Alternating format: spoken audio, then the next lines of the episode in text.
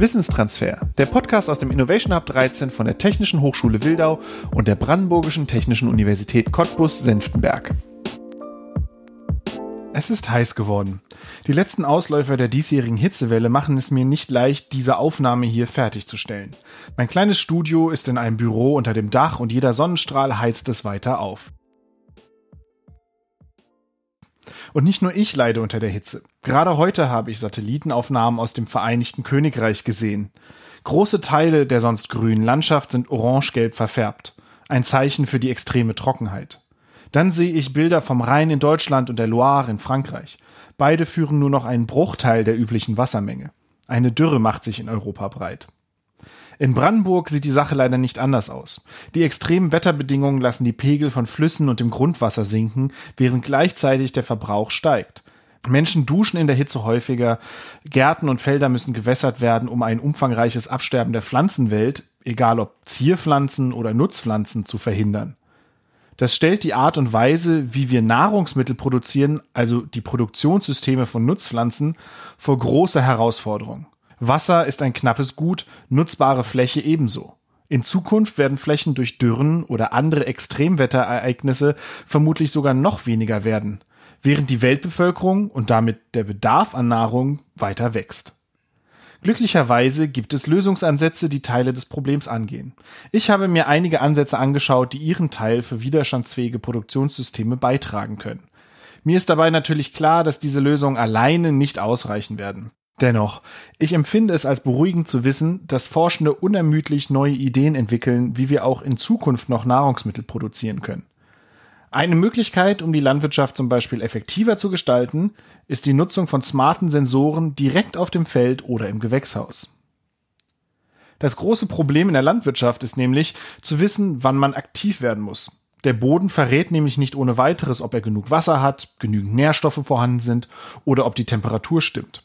Hier kommen Sensoren ins Spiel, die diese Kenngrößen und andere auch messen können.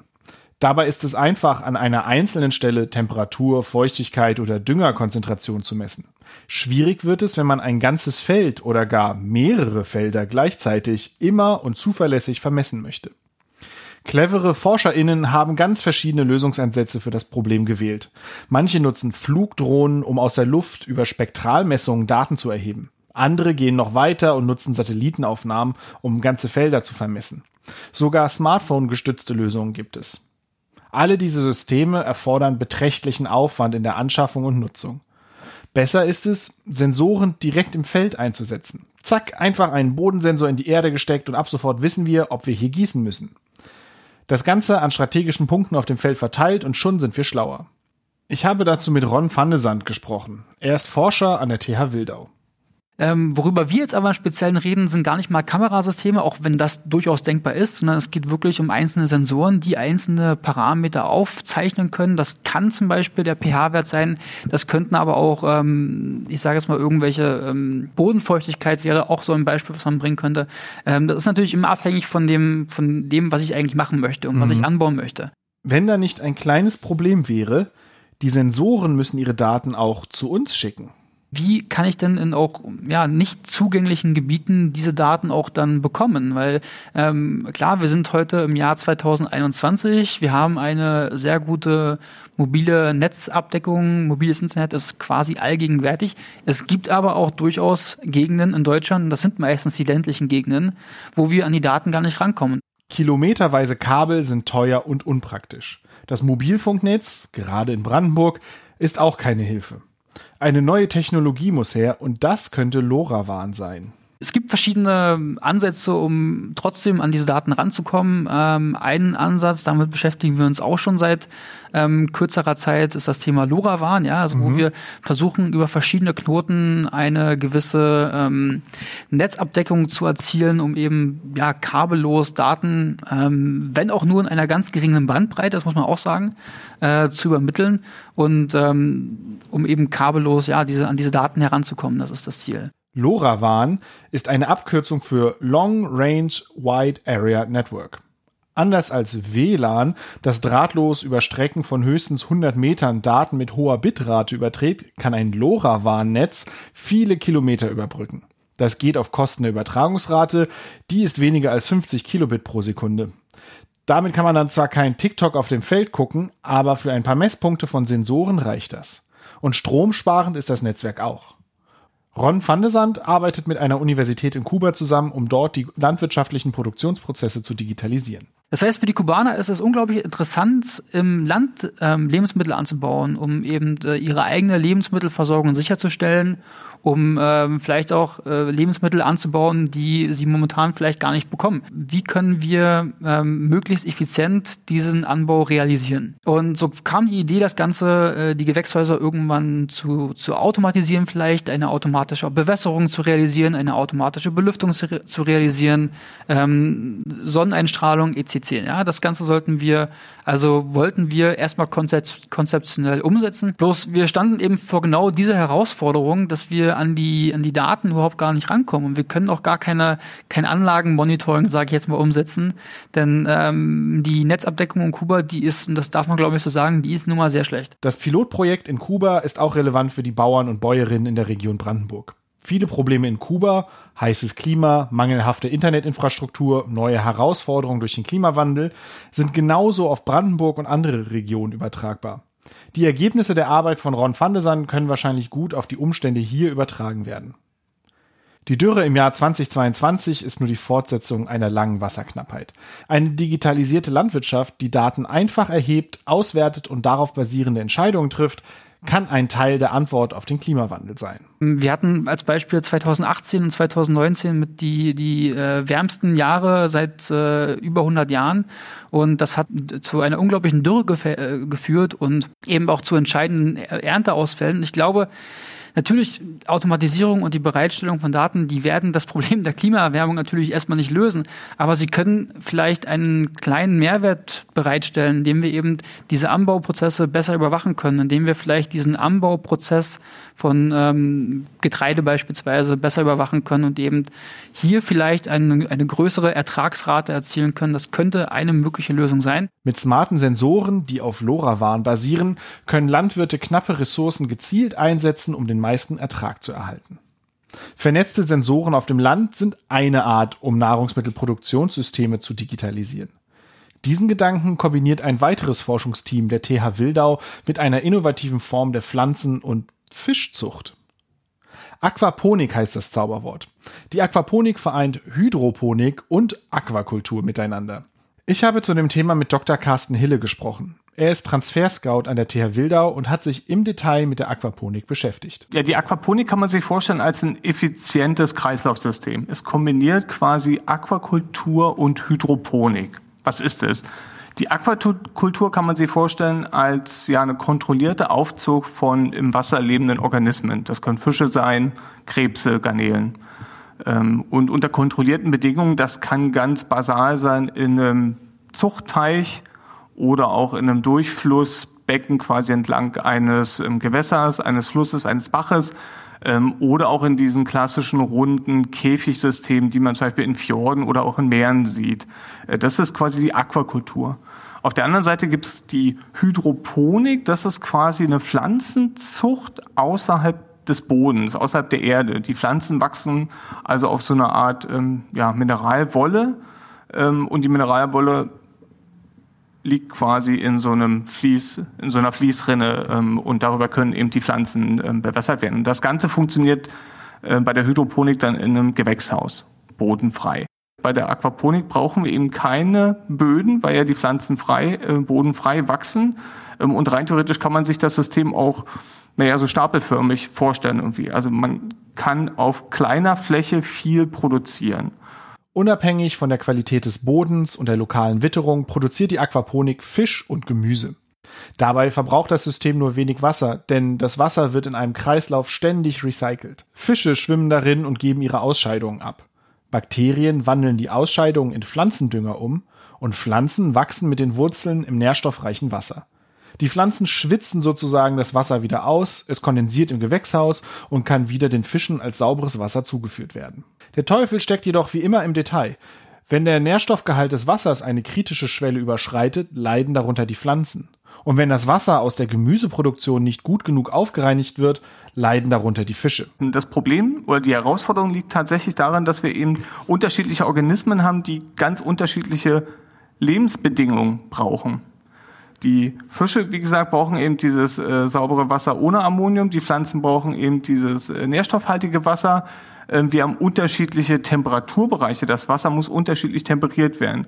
Ähm, die Pflanzen leben in einem Gewächshaus, brauchen bestimmte luftfeuchte Lichtbedingungen. Die Fische ähm, brauchen vielleicht noch zusätzlich Futter, was man extern eingeben, von extern noch zugeben muss. Das heißt also, hier sind unterschiedliche Parameter, die kontrolliert werden müssen. Und darin liegt eigentlich die Herausforderung, dass man da entsprechende Messsteuerregeltechnik benötigt, um eben diese Kreislaufsysteme eben ähm, eben auf die Organismen abzustimmen und zu optimieren. Und für all diese Größenbereiche muss man eben vernünftige Messsteuerregeltechnik her, ähm, bereitstellen.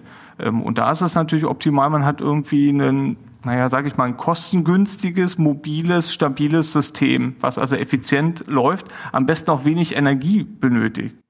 Solche Systeme sind typischerweise sehr teuer in der Anschaffung. Um den zu entgehen, kombinieren die Forscher an der TH Wildau herkömmliche Sensoren mit kostengünstigen Einplatinecomputern. Die kennen BastlerInnen vielleicht unter dem Namen Arduino oder Raspberry Pi. Das heißt, am Ende des Tages braucht man immer noch die einzelnen sensorischen Komponenten, aber die Daten kommen eben alle auf dieser kleinen Leiterplatte zusammen, werden da ausgewertet und die entsprechende Rückkopplung eben zu den Regelmechanismen eben ähm, wieder in das System gespeist. Außerdem wollen sie das System kostengünstiger machen, sodass mehr AnwenderInnen die Investition wagen, eine Aquaponikanlage aufzubauen. Die Aquaponik kann in Zukunft eine wichtige Rolle in der Nahrungsmittelproduktion übernehmen. Gerade in der Region gibt es viele Orte, die hervorragend für eine solche Anlage geeignet wären. Das heißt also überall da, wo eben Boden teuer ist oder wo der Boden nährstoffarm ist oder wo eben Wassermangel ist, da bietet sich Aquaponik per se schon an. Während die Aquaponik einen neuen Kreislauf öffnet, dem ständig Nahrungsmittel entnommen werden können, arbeiten andere Forschende daran, bestehende Produktionssysteme nachhaltig zu ergänzen. Ich hatte das große Glück, dass ich früher schon selber mit Mikroalgen arbeiten durfte. Diese kleinen, meist einzelligen Organismen zeichnen sich dadurch aus, dass sie zum Wachsen nur Sonnenlicht als Energiequelle brauchen. Sie betreiben also Photosynthese. Hefen, Bakterien und auch Tiere brauchen immer eine chemische Nahrungsquelle, zum Beispiel Zucker oder andere Kohlenhydrate. Die Mikroalge macht sich ihren Zucker selbst, solange sie nur Kohlenstoffdioxid und Sonnenlicht zur Verfügung hat. Ich habe zu dem Thema mit Dr. Peter Waldeck gesprochen. Er ist wissenschaftlicher Mitarbeiter im Fachgebiet Technische Thermodynamik an der BTU Cottbus-Senftenberg und arbeitet dort an Mikroalgen. Er hat mir erzählt, warum Mikroalgen so spannend sind. Na, das Interessante, speziell bei Mikroalgen, ist, dass wir also eine Organismengruppe haben, die eben diese das Charakteristikum Fähigkeit zur Photosynthese besitzen. Ja, und das ist ja das, äh, ich komme eigentlich aus der Pflanzenforschung und mich hat ähm, wirklich beeindruckt, wie eben diese kleinen Mikroorganismen eben, eben auch das Gleiche machen wie Nutzpflanzen. Ne? Also Landpflanzen, sie machen Photosynthese, nur leben sie dabei in aquatischen Systemen in der Regel, also sprich submers im Wasser und ähm, machen prinzipiell das Gleiche wie Landpflanzen. Ne? Mhm. Sie nutzen also Sonnenlicht, sie nutzen CO2, brauchen ein paar anorganische Nährstoffe, also Sulfat, Phosphat, also Dünger, ja, wie Landpflanzen auch. Und wachsen ganz genauso wie Pflanzen, bloß eben deutlich schneller. Also das muss man wirklich sagen. Das kann man also in, in, in künstlichen Systemen eben auch nachbilden oder aufzeigen, dass wenn man solche Mikroalgen in geschlossenen Systemen hält, zum Beispiel in sogenannten Photobioreaktoren, dann kann man hier also deutlich höhere Produktivitäten, also Zellzuwachsraten ähm, erzeugen oder Biomasseproduktivitäten generieren, als das mit ähm, im konventionellen Landpflanzenanbau überhaupt möglich wäre. Das macht Mikroalgen zu hervorragenden Produktionssystemen. Solange sie Licht erhalten, wachsen sie und produzieren Fette, Kohlenhydrate oder Proteine. Ein typisches Produkt aus Mikroalgen, das wir heute schon im Laden kaufen können, sind Spirulina-Pulver. Diese eiweißreichen Nahrungsergänzungsmittel sind gerade für Smoothies sehr beliebt. Zudem ist Spirulina auch als Lebensmittel zugelassen in der EU vor allem, äh, oder das ist eben wichtig, also auch bei uns, nicht nur im asiatischen Raum oder in, in den Vereinigten Staaten, sondern auch hier. Und deswegen schauen wir auch in die Richtung. Ne? Also Proteine wäre ein, ein, ein interessanter, eine, eine interessante Zielsubstanz. Eine besondere Untergruppe der Mikroalgen sind die Extremophilen. Sie lieben Wachstumsbedingungen, bei denen die meisten anderen Organismen nicht überleben würden. Das können hohe Temperaturen, große Mengen Salz im Nährmedium oder sehr saure oder alkalische Bedingungen sein. Das macht es Forschenden leichter, diese Arten zu kultivieren, denn wenn ohnehin nur diese eine Art unter den Bedingungen überleben kann, muss man sich nicht sorgen, dass eine eingeschleppte Verunreinigung zu starkem Bakterien- oder Pilzwachstum führt. Eine besondere Art von extremophiler Mikroalge ist die Gattung Galderia. Denn während Mikroalgen wie Spirulina fast ausschließlich von Licht leben, können Algen der Gattung Galderia auch chemische Energie, also Zucker und andere Kohlenhydrate, aufnehmen und verstoffwechseln. Und hier geht's ähnlich ähm, wie bei Spirulina um eine potenzielle Proteinquelle zum einen, also so ein bisschen die Alternative, vielleicht in der Zukunft zu Spirulina. Und was ganz wichtig ist oder interessant bei Galderia ist, dass die neben dem photosynthetischen Wachstum also auch Zucker aufnehmen kann. Dank dieser Fähigkeit kann Galderia zum Beispiel eingesetzt werden, um nährstoffreiche Abwässer aufzubereiten und wertvolle Stoffe zu produzieren. Das Abwasser in einer Brauerei zum Beispiel ist nicht mehr für die Bierherstellung nutzbar, enthält aber dennoch viele wertvolle Nährstoffe. Diese Nährstoffe müssen normalerweise aufwendig in Kläranlagen entfernt werden, bevor das Wasser zurück in den Wasserkreislauf gelangen kann. Deswegen koppeln wir in diesem Projekt den Anzuchtprozess von Galderia an Prozessabwasser aus einer Brauerei. Ja, und da wird die Klosterbrauerei Neuzelle das Brauabwasser sozusagen liefern und wir werden dann in größeren Systemen, also erstmal im kleinen Maßstab, aber dann später in größeren Systemen schauen, kann man dieses Prozessabwasser zum einen nutzen, also die organischen und auch die, also die organischen Kohlenstoffe, die da drin sind, aber auch natürlich die Stickstoffquellen, also da wird auch Ammonium, ähm, werden Aminosäuren drin sein, zum geringeren Teil natürlich, um eben ähm, diese Alge wachsen zu lassen. Dank der Mikroalgenkultur werden aus Abfallstoffen wertvolle Rohstoffe, die weiter aufbereitet werden können. Dieser Ansatz erhöht die Nachhaltigkeit und Produktivität von bereits bestehenden Produktionsanlagen und ist ein Schlüssel für ein nachhaltigeres Wirtschaften in der Zukunft. Und genauso wie bei der Aquaponik verbrauchen Mikroalgenreaktoren keine wertvolle Fläche, auf der sonst Nahrungsmittel angebaut werden könnten. Die Anlagen können dezentral und platzsparend dort eingesetzt werden, wo sie benötigt werden. Und da arbeiten wir also, wie gesagt, in diesen Forschungsprojekten ja auch mit Unternehmen zusammen. Also im aktuellen mit der Carbon Biotech AG, die genau eben auch bestrebt ist, momentan diesen Spirulina-Produktionsprozess in die Lausitz zu bringen und eben auch hier zu etablieren, ne, um zukünftig zum Beispiel Proteinprodukt oder Protein oder Spirulina-basierte Proteinprodukte hier äh, zu generieren oder zu produzieren, aber auch ähm, im Phytopharmaka-Bereich. Und da haben wir sozusagen im Hause in Senftenberg an der BTU eben Arbeitsgruppen, die sich ja mit äh, bestimmten Zellsys humanen Zellsystemen befassen und auch mit denen arbeiten wir eng zusammen, um eben zum Beispiel bestimmte Extrakte zu untersuchen, die wir aus Spirulina generieren und eben auf Bioaktivität untersuchen. Die drei Ansätze, smarte Gewächshäuser, Aquaponik und Mikroalgen, werden nicht alleine ausreichen, um die Auswirkungen des Klimawandels auf die Region abzufangen. Sie können aber wichtige Bausteine dabei sein, eine umfassende Neuausrichtung der landwirtschaftlichen Produktionssysteme vorzunehmen. Durch Kreislaufwirtschaft, neue Nutzung von Abfallströmen und den Einsatz von intelligenter Mess- und Regelungstechnik können wir es schaffen, auch in Zukunft hochwertige regionale Produkte anzubauen und zu konsumieren. Der Schlüssel zum Erfolg ist die Forschung an den Hochschulen und eine enge Zusammenarbeit mit den AnwenderInnen in der Wirtschaft. Der Innovation Hub 13 an der TH Wildau und BTU Cottbus-Senftenberg setzt sich genau für diesen Austausch ein. Im Innovation Hub 13 kommen Wirtschaft, Gesellschaft und Forschung zusammen, um heute an den Lösungen für morgen zu arbeiten. Ich danke Ron van de Sand, Dr. Carsten Hille und Dr. Peter Waldeck für die Einblicke in ihre Arbeit. Hier im Podcast-Feed findet ihr auch die ausführlichen Gespräche, die ich mit Ihnen geführt habe, mit noch mehr Hintergrundinformationen und spannenden Details. Dieser Podcast ist eine Produktion aus dem Innovation Hub 13. Redaktion, Moderation und Produktion von mir, Joram Schwarzmann. Alle weiteren Informationen findet ihr auf wissenstransfer.innohub13.de. Bis zum nächsten Mal. Wissenstransfer ist eine Produktion des Innovation Hub 13. Der Innovation Hub 13 der Technischen Hochschule Wildau und der Brandenburgischen Technischen Universität Cottbus-Senftenberg gehört zu den 29 ausgewählten Gewinnern der Bund-Länder-Förderinitiative Innovative Hochschule, ausgestattet mit Mitteln des Bundesministeriums für Bildung und Forschung und des Landes Brandenburg. Weitere Informationen findet ihr auf innohub13.de. Die Musik ist von Paternoster Poetry und wurde veröffentlicht unter einer Creative Commons Attribution Lizenz. Ihr findet einen Link zu der Musik in den Show Notes. Bis zum nächsten Mal.